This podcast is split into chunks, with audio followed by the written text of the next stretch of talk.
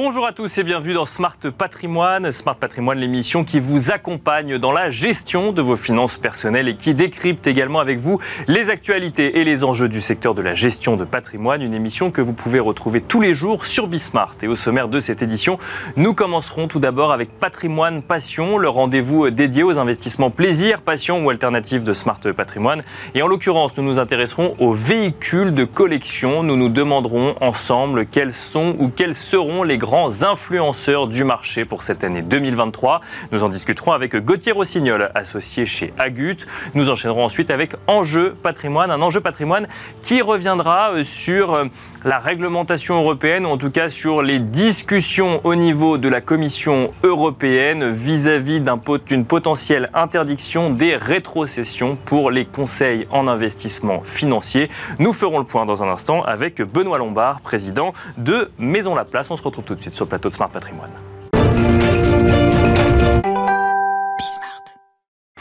Et c'est parti pour Patrimoine Passion, le rendez-vous dédié aux investissements plaisir, passion ou alternatif euh, de Smart Patrimoine. Nous allons tenter de comprendre ensemble quels sont les grands influenceurs, les grands drivers du marché de la voiture de collection en 2023. Et pour cela, nous avons le plaisir de recevoir sur le plateau de Smart Patrimoine Gauthier Rossignol. Bonjour Gauthier Rossignol. Bonjour.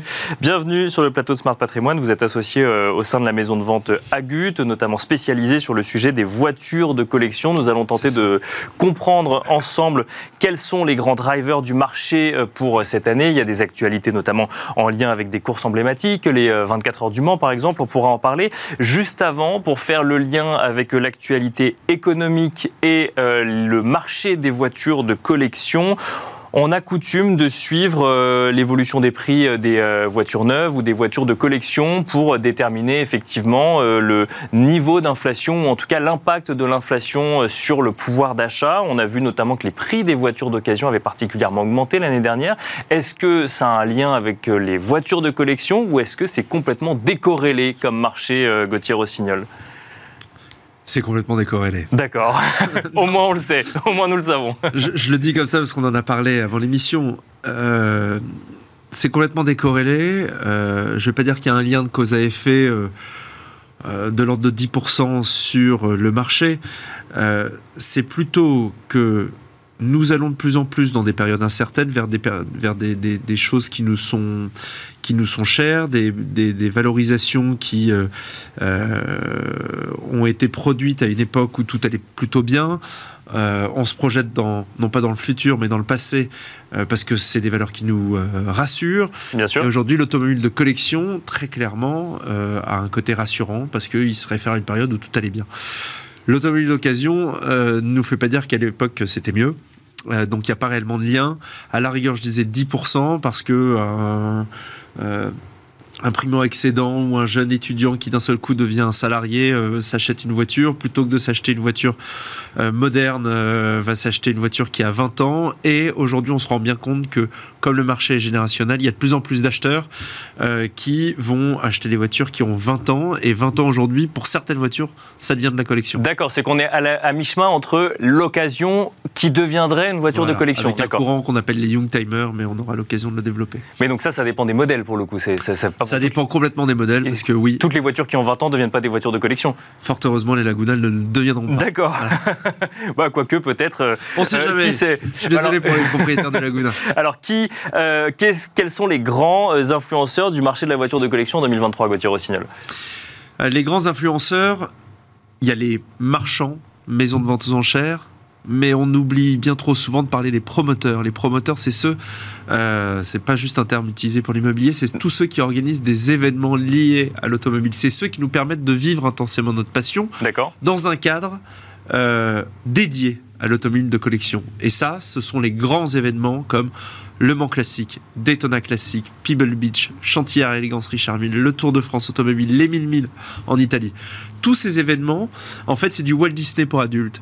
Euh, c'est sur une journée, parfois une semaine, une épreuve, un rassemblement, un concours d'élégance, une course historique, un rallye, qui va permettre, qui vont permettre à différents collectionneurs, des gentleman drivers ou parfois des simples collectionneurs qui habitent dans le quartier, qui vont se réunir euh, dans une ville euh, à l'occasion d'une célébration.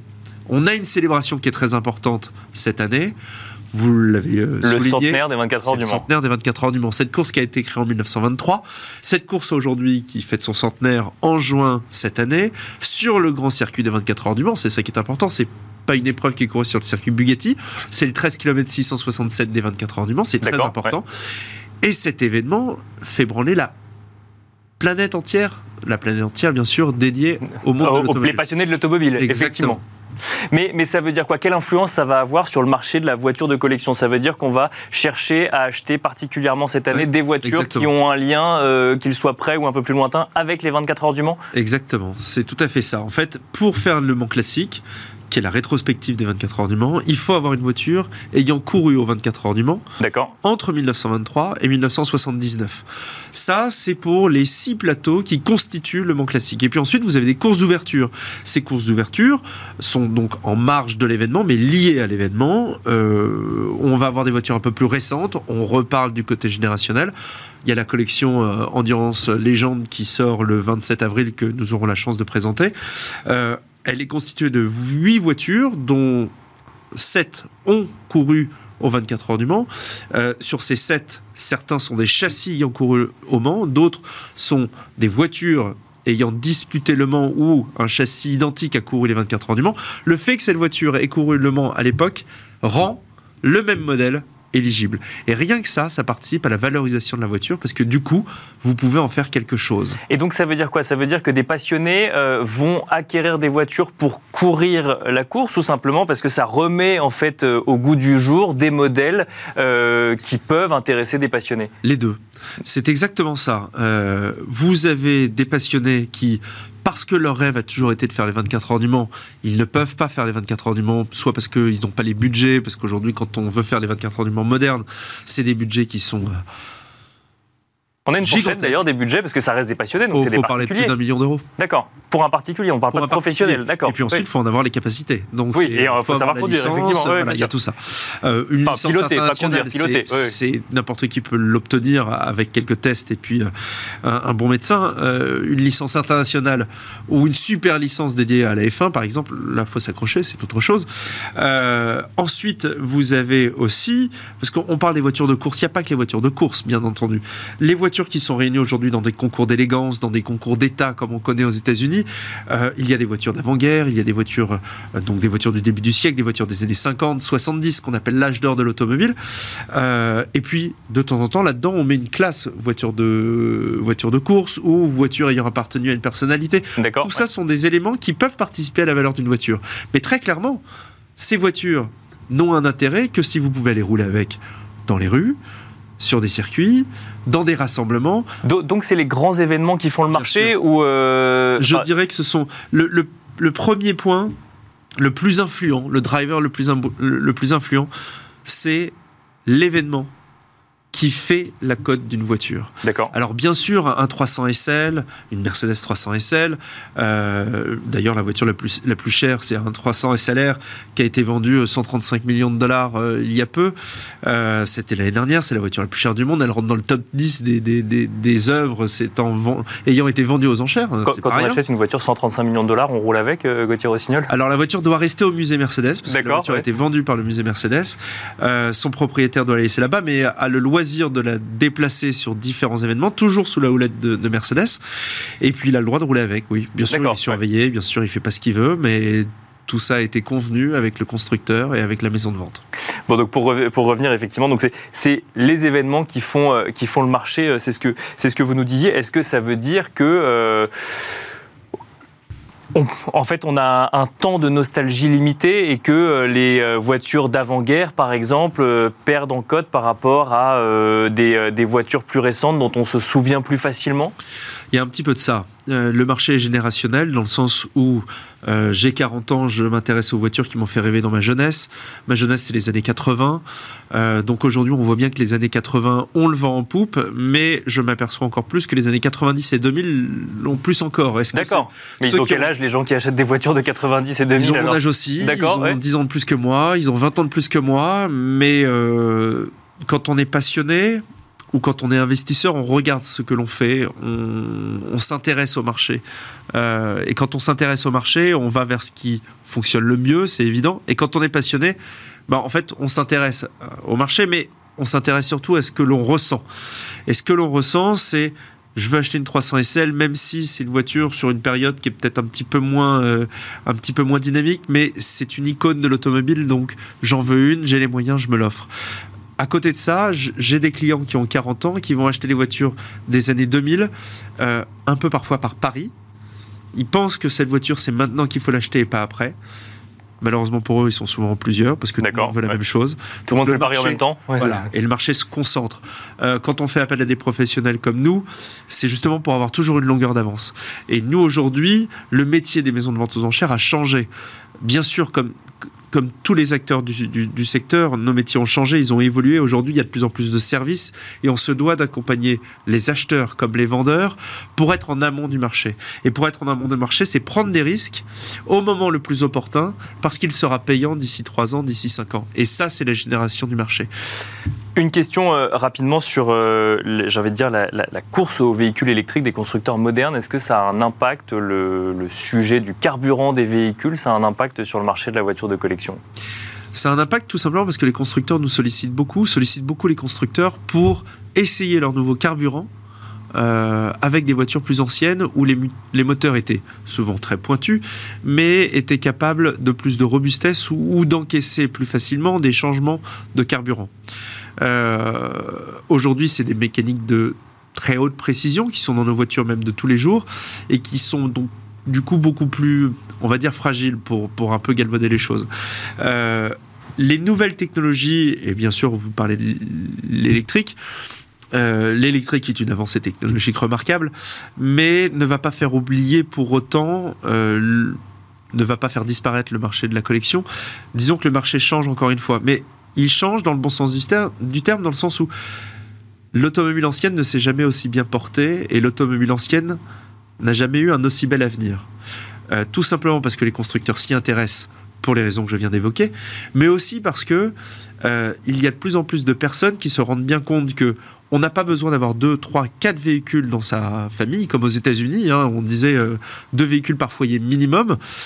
Aujourd'hui, en fait, on va avoir une voiture, parfois électrique, pour des transports quotidiens, parfois même pour, le pour les transports familiaux, pour partir en grandes vacances, et on va avoir un véhicule de loisir. Et on voit que le véhicule de loisir, et dans le véhicule de loisir, il y a les véhicules de collection, mais il y a aussi le camping-car euh, pour partir à l'aventure, et ça, c'est encore plus grand et c'est un marché qui est en plein boom. L'automobile de collection en fait partie.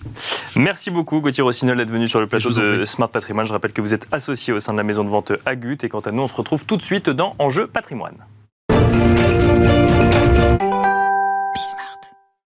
Et nous enchaînons à présent avec Enjeu patrimoine, un enjeu patrimoine consacré au sujet des rétrocessions pour les conseils en investissement financier, un modèle qui existe en France mais qui pourrait être remis en cause par des discussions au niveau de la Commission européenne et notamment par une consultation publique, la Retail Investment Strategy. Nous en parlons tout de suite avec Benoît Lombard, président de Maison Laplace. Bonjour Benoît Lombard. Bonjour.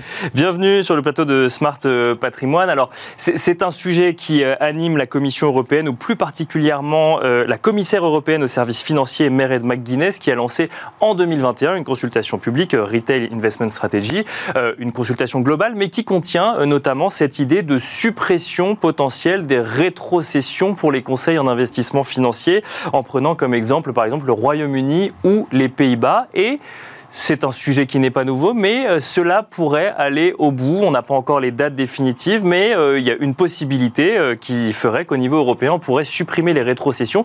Avant de revenir sur le sujet actuel, est-ce qu'on peut revenir sur la chronologie des faits et sur le fait que ce sujet soit revenu sur la table au niveau européen, Benoît Lombard?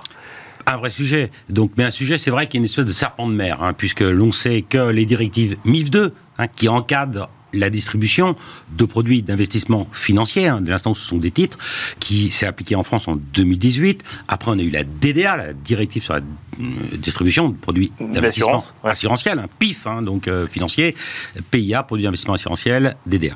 Et 2018 aussi l'application. Et euh, à l'époque, je m'étais beaucoup investi pour essayer de lutter contre quelque chose qui me paraissait complètement farfelu et qui était un échec. Hein. Vous visiez l'Angleterre et les Pays-Bas, c'est un échec. Hein. Donc on aura l'occasion d'en reparler, la RDR. Ce qui n'est pas forcément le point de vue de Meret McGuinness, mais on pourra en reparler effectivement. Point de vue, Le point de vue de Mme McGuinness, il n'est pas encore complètement officiel. On en reparlera aussi. Et donc euh, là-dessus, il n'y avait pas eu d'interdiction de rétrocession. Pour peu, bien évidemment, que euh, le modèle sur lequel nous reposons, et pour rentrer dans le détail, dès l'instant où on est euh, conseiller d'investissement financier non indépendant, au sens de oui. MIF 2, hein, les, les rétrocessions sur les produits d'investissement financier ne sont pas interdits. Je ne parle que des produits d'investissement financier, puisque la DDA, elle, n'en parle pas du tout. Bien sûr, L'interdiction ouais. en tant que telle. Donc, euh, euh, dès l'instant où ça s'est appliqué en France, eh bien, on pouvait se déclarer non indépendant au sens de MIF 2. Et puis, pour peu que, et ça, c'était notre fer de bataille, c'est toujours le fer de bataille euh, de l'ensemble, on va dire, des euh, associations qui représentent les euh, intérêts des conseillers d'investissement financier, mais non seulement des CIF, mais aussi des épargnants, eh bien, c'est que, dès l'instant, on est transparent, où il n'y a pas de conflit d'intérêts, où c'est encadré, où c'est disclosé, comme on dit, euh, sans avoir ce néologisme anglo-saxon. C'est ça. Eh bien, il n'y a pas d'interdiction. Le, le- le modèle, c'est euh, on peut toucher des rétrocessions venant des distributeurs de produits, c'est transparent vis-à-vis de l'épargnant, et c'est comme ça que se rémunère le conseiller en investissement financier qui, ne, du, coup, qui du coup ne facture pas à son client d'honoraires de l'autre côté. Bien sûr. Alors, règlement général de l'AMF, hein, l'article 325.6, hein, nous le dit, hein, dès l'instant où euh, le CIF, qu'il soit du reste indépendant ou non indépendant, doit avoir un caractère euh, à l'égard de son euh, épargnant, à l'égard de son client, euh, clair, honnête, euh, loyal. Et donc, on s'inscrit bien évidemment dans ce contexte-là. Donc, on est à la fois transparent, hein, on dit ce que nous gagnons, euh, on est à la fois, on disclose, on lui dit combien on gagne, on lui dit quel est notre mode de rémunération, on lui dit combien on gagne. On peut avoir un système hybride en France, hein, commission euh, versée sur des rétrocessions, mais aussi des honoraires. Et euh, on est transparent vis-à-vis. Mais surtout, mais surtout, on lui délivre un conseil dans le temps. Et MIF 2 nous avait dit à l'époque que l'interdiction, qu'il n'y avait pas d'interdiction de commission, dès l'instant où elle visait à améliorer la qualité du service. La DDA, quant à elle, ne parlait pas d'interdiction, et elle dit il y a, les commissions sont autorisées dès l'instant où elles ne nuisent pas aux intérêts du preneur d'assurance. Hein, Alors- c'est deux notions différentes. Quand même. Ça, c'est 2018. Si on, Va en 2018. 2000 si on va en 2021, cette Retail Investment Strategy, cette attendez, on va peut-être s'arrêter en oui. 2018, parce que ça fonctionne. Et je rappelle que l'Union européenne, c'est 27 États membres. Dans les États membres, maintenant 27. En 2018, on était 28. Ouais. Puis il y en a un qui euh, fait exit. Le Brexit. Bien les, sûr, les ouais, ouais. Britanniques, ils sont partis. Donc on est plus de 27. Notamment un État qui a interdit les, Et rétro- notamment les rétrocessions. Le Royaume-Uni, où eux, ils avaient appliqué euh, la RDR, hein, leur application de régulation en 2013, pour faire face, il est vrai, localement, à des excès. Et là, on a complètement interdit euh, les rétrocessions. Mais il s'en est suivi quoi Eh ben, il s'en est suivi un appauvrissement de la qualité du conseil. Il s'en est suivi aussi un élément qui qu'on ne met pas assez en avant, c'est-à-dire l'accès au conseil par le biais d'honoraires à la clientèle la plus fortunée. Et donc, un rétrécissement, comme peau de chagrin, j'allais dire, du conseil destiné à des épargnants qui étaient qui se laissaient aller, j'allais dire, euh, acheter des produits sans aucun conseil. Or, ouais. je rappelle qu'en France, il y a un point fondamental, c'est qu'il n'y a pas de vente de produits d'investissement financier ou assurantiel sans conseil. Cette position est une vieille position qui a été soutenue par la France, ce qui n'est pas le cas dans tous les États membres de l'Union européenne. Donc on disait qu'on était 28. Exit, Brexit, Donc il reste les Pays-Bas. il reste les Pays-Bas. Les Pays-Bas, ils ont interdit aussi. Mais le seuil d'accès, lorsqu'on regarde ce qui s'est passé au Royaume-Uni ou aux Pays-Bas, le seuil d'accès à du vrai conseil, et Dieu sait que c'est compliqué, on pourra en parler après, c'est à peu près 120 000 livres Au Royaume-Uni au Royaume-Uni. Et c'est 500 000 euros. Le- euh, ça, euh, aux Pays-Bas D'accord. ouais. En France, l'encours moyen pour un CIF, il y a un peu plus de 5 000 CIF, donc euh, il est par client de l'ordre de 120 130 000 euros. Donc, donc, ce que vous dites, c'est que euh, quand on supprime les rétrocessions, mécaniquement, ça devient un conseil pour les plus riches, c'est ça? Ah, Mais qui va payer le conseil? Parce que c'est pas uniquement une allocation d'actifs dont on parle, mais il y a une allocation d'actifs. C'est une stratégie qui se planifie pour préparer, Dieu sait qu'on en parle actuellement, sa retraite, avoir de l'épargne suffisante pour un projet de vie, pour financer les études des enfants, pour s'offrir une résidence secondaire, pour s'acheter une résidence principale, pour financer sa retraite, pour financer euh, une action qui euh, nous serait chère. Eh bien, ce conseil s'inscrit dans le temps. On définit l'orientation de gestion, on définit le scoring de risque, on vérifie l'adéquation du risque avec le produit à l'instant T, on adapte l'adéquation financière juste termine, on adapte l'adéquation euh, financière avec euh, l'environnement macroéconomique. Et Dieu sait qu'aujourd'hui, hein, je rappelle, l'année dernière 2022, deux cracks, crack obligataire, crack action. On voit un peu les incidences qui existent sur la remontée des taux. Qui conseille l'épargnant? En France, pas, et je reparlerai de la position de la DGT après, pas de vente de produits d'investissement financier essentiel sans conseil. Donc le conseil, il faut le payer. Euh, Merek McGuinness euh, s'est exprimé récemment et euh, estime que euh, les coûts des produits financiers ont chuté au Royaume-Uni et aux Pays-Bas, puisque justement ce système de rétrocession fait que les coûts sont plus élevés euh, quand on, Alors. on rémunère finalement euh, le, le conseiller en investissement financier de cette façon-là et que c'est porté indirectement sur l'épargnant. Je vous crois, mais ce n'est pas ce que dit une étude de KPMG, et j'ai repris les chiffres. Le coût en France pour un produit, un fonds action, il est de 2,04%. Aux Pays-Bas, il est de 1,93. Mais 500 000 euros, hein, le seuil d'accès. Il Mhm. faut savoir qui- de quoi on parle. Au UK, au Royaume-Uni, il est 2,50. Donc, euh, on voit que euh, UK, c'est carrément plus cher. Pays-Bas, mais avec un seuil d'accès beaucoup plus élevé, c'est 0,10 de plus. Donc, c'est pas vrai. Donc, KPMG, une étude qui a été diligentée par les associations représentatives des euh, CIF en France, nous a amené ce résultat. Et on sait aussi que euh, dans ce qui a présidé à euh, l'idée qui a été développée le 24 janvier par Marianne McGuinness d'interdiction de une idée qui n'est pas encore officielle. hein. On va Oui, bien sûr, on est dans, effectivement dans les Donc, discussions, cette dans les effets d'annonce. Cette euh, idée-là repose sur une étude qui, elle, est euh, partie sur un socle, une assiette, on va dire, de euh, consultation qui s'est avérée erronée. Bon, donc euh, la méthodologie, elle est à revoir en la matière. Donc j'invite Marine McGuinness hein, et la Commission européenne à vérifier les- ses sources. Do- Donc ça ne coûte pas plus cher un système de rétrocession aujourd'hui, ça ne vient pas gréver le Je rendement. vous dire euh, que ça coûte, moi. Et du reste, l'AMF, hein, vous savez qu'on a des FRACIF, des fiches de renseignement approfondies des CIF, et puis euh, on doit, chaque CIF, hein, les 5000 CIF en France, euh, les renseigne. Et puis, euh, bien évidemment, l'AMF, à qui on donne ces fiches de renseignement approfondies, émettent un rapport qui est public tous les ans. La rétrocession sur des produits d'investissement financier, en moyenne, sont de 0,32. Alors 0,32 sur un encours moyen, admettons, par client, entre 120 et 150 000, ça coûte le prix d'un abonnement à la fibre par mois. Est-ce que pour le prix d'un abonnement à la fibre par mois, on est capable de se priver d'un conseil qualitatif. Les conseillers en investissement financier en France, ils sont multidiplômés, ils ont tous des bacs plus 5, des M2. Hein, moi, de mon temps, Ah. des 2 SS. Bon, bon, des M2. Ils, ont, euh, ils sont agréés hein, euh, indirectement par l'intermédiaire des associations de CIF, à tel point que c'est un succès, l'association de CIF, qu'on a créé les associations de courtiers. Bon, Alors, donc, justement, tout a- fonctionne bien, personne ne se plaint. Et juste un point. Emmanuel Moulin, le patron de la DGT, Bien sûr, ouais. il s'est prononcé. Et qu'est-ce qu'il a dit, Emmanuel Moulin? Merci, la DGT. Mais euh, c'est pas étonnant, puisqu'ils nous connaissent bien. Il a dit que je suis opposé, le 4 février euh, 2023, je suis opposé à toute proposition visant l'interdiction de rétrocession. Bon, voilà. Autre argument hein, qui, euh, qui ressort de, de cette Retail Investment Strategy, euh, c'est euh, l'idée que euh, sur un modèle de rétrocession, le conseiller d'investissement financier ne proposerait que les produits qui sont le plus rentables pour lui. Mais Ça, c'est un argument personne- que- La personne qui ferait cela serait la plus stupide et idiote qu'elle soit. Et je vous explique pourquoi. Si vous vendez le produit qui est le plus margé, est-ce pour autant le meilleur? Par hypothèse, non. C'est la question. ouais. Donc, ça va induire deux effets. Le premier effet, c'est qu'on va avoir un épargnant qui va être insatisfait parce que les performances sont pas bonnes. Deuxième effet, c'est que les rétrocessions qui résident sur une assiette, donc puisqu'on a un, un- un produit qui ne fonctionne pas, l'assiette sur laquelle sont basées les rétrocessions va descendre. Un épargnant insatisfait, une assiette sur laquelle sont basées les commissions futures, mauvaise. Qui y gagne? Donc ce que vous dites, c'est que ce serait se tirer une balle dans le pied finalement de, de- de fonctionner comme ça? Stupide. Et pour preuve que ce n'est pas ainsi que cela fonctionne au niveau global, je ne dis pas qu'il peut y pas y avoir, comme dans tout métier, des brebis galeuses, mais elles devront être sanctionnées et durement. Donc, euh, mais celles qui ne font pas ça, une grande majorité, je veux dire, euh, tous ceux que je connais, moi, hein, donc euh, ceux qui connaissaient des gens qui étaient respectés par les règles du jeu, croyez-moi que euh, j'étais ancien président de la CNCGP. Bien sûr, euh, il y avait des sanctions. Il y a, il y a un comité- une commission de sanctions, hein, et puis l'AMF aussi a une commission de sanctions. Donc il doit être sanctionné durement. Mais c'est epsilonesque, si je puis dire ainsi. Et c'est quoi la meilleure preuve? Là encore, les chiffres. On a 90% des épargnants extrêmement satisfaits, à tel point qu'ils sont capables conseillés par des CIF, qui sont capables de nous proposer, de proposer à leurs amis nos services en nous recommandant, avec une durée moyenne de détention de conseil qui est supérieure à 16 ans, pour une profession qui est toute jeune, franchement.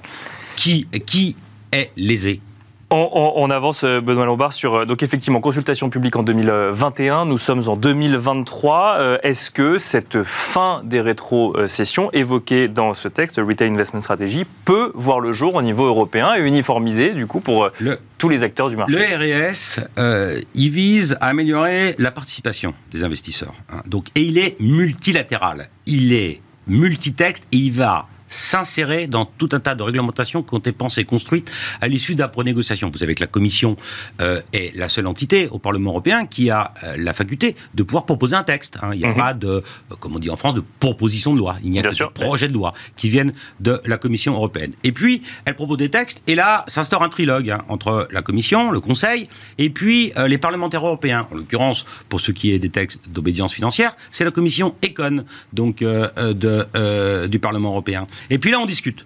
Et là, on a discuté pour MIF, on a discuté pour DDA. Là, on a un texte transversal qui doit être proposé assez rapidement, puisque effectivement, euh, si Marianne McGuinness s'est prononcée a priori en faveur de l'interdiction des rétrocessions, contre la rétrocession si on veut, donc, euh, euh, mais sa position officielle définitive de la Commission, elle devrait arriver le 5 avril. Peut-être même ultérieurement, il y a quelques sujets. Il y a des discussions là-dessus, mais pour l'instant, c'est le 5 avril. Pour l'instant, on est encore le 5 avril comme, comme date ultime.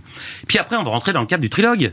On va discuter à nous de travailler avec les parlementaires européens, à nous de convaincre des parlementaires européens, à nous de convaincre les parlementaires français, hein, et je remercierai euh, les membres de la commission Econ du, euh, français, hein, donc euh, du Parlement européen, qui sont tous derrière nous, à l'instar de la DGT, mais à l'instar aussi, indépendamment de la Direction générale du Trésor, des bras armés que sont la CPR et l'AMF, donc qui ne voient pas où est la puisque la nouvelle présidente de l'AMF a estimé que ce n'était pas non plus un sujet aujourd'hui.